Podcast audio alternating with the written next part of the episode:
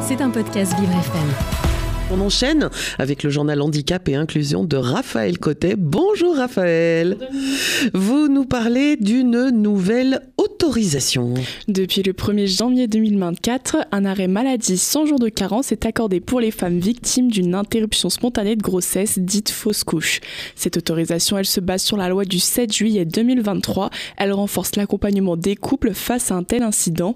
Elle modifie le code du travail et instaure un parcours pluridisciplinaire pour accompagner les familles cet arrêt maladie sans jour de carence, il s'applique dans le secteur privé, public, pour les professions indépendantes et non salariées agricoles.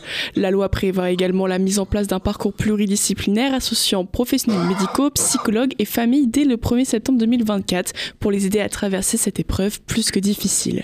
Est-ce que cette loi permet euh, d'autres choses, Raphaël? De plus, cette loi modifiant le code du travail, le contrat ne pourra pas être rompu pendant les 10 semaines suivant la fausse couche, sauf en cas de faute grave ou d'impossibilité de maintenir le contrat pour un motif complètement étranger à l'interruption spontanée de grossesse. C'est donc une véritable avancée et un vrai soulagement pour les familles qui subissent ce tragique événement. Absolument.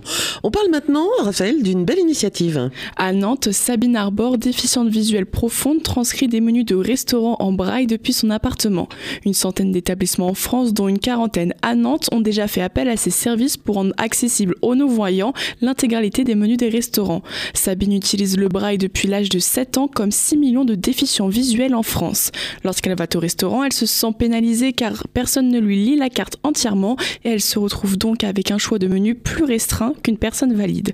De plus, elle aimerait bien pouvoir se rendre dans ces lieux parfaitement en autonomie sans être dépendante de quelqu'un pour lui faire la lecture. Bah c'est vrai que ça c'est pas très agréable. alors que déplore-t-elle? Malheureusement, le braille est un système universel qui disparaît peu à peu depuis l'arrivée de l'informatique à vocalisation de documents. Selon elle, il est fondamental de continuer à faire vivre le braille car c'est l'équivalent du papier et du crayon pour les valides. Son travail de traductrice est une forme d'engagement personnel pour toutes les personnes atteintes de déficience visuelle. Sabine ne met pas ses services à disposition uniquement pour les restaurants, mais elle les met également à disposition pour traduire des carnets de chant, des livres de recettes, toutes sortes de documents et même des livres de blagues. C'est donc une très belle initiative de sa part. Absolument, c'est vrai que maintenant qu'on enregistre tout et qu'on synthétise tout et qu'on numérise tout, le braille, euh, les gens s'imaginent que ça sert plus à rien de moins en moins. Ben oui, mais c'est pas bien. C'est pas bien. On est tout à fait d'accord avec, euh, avec Sabine. Le journal Handicap et Inclusion de Raphaël Cotet, c'est tous les matins sur Vivre FM. Donc à demain, Raphaël. C'était un podcast Vivre FM.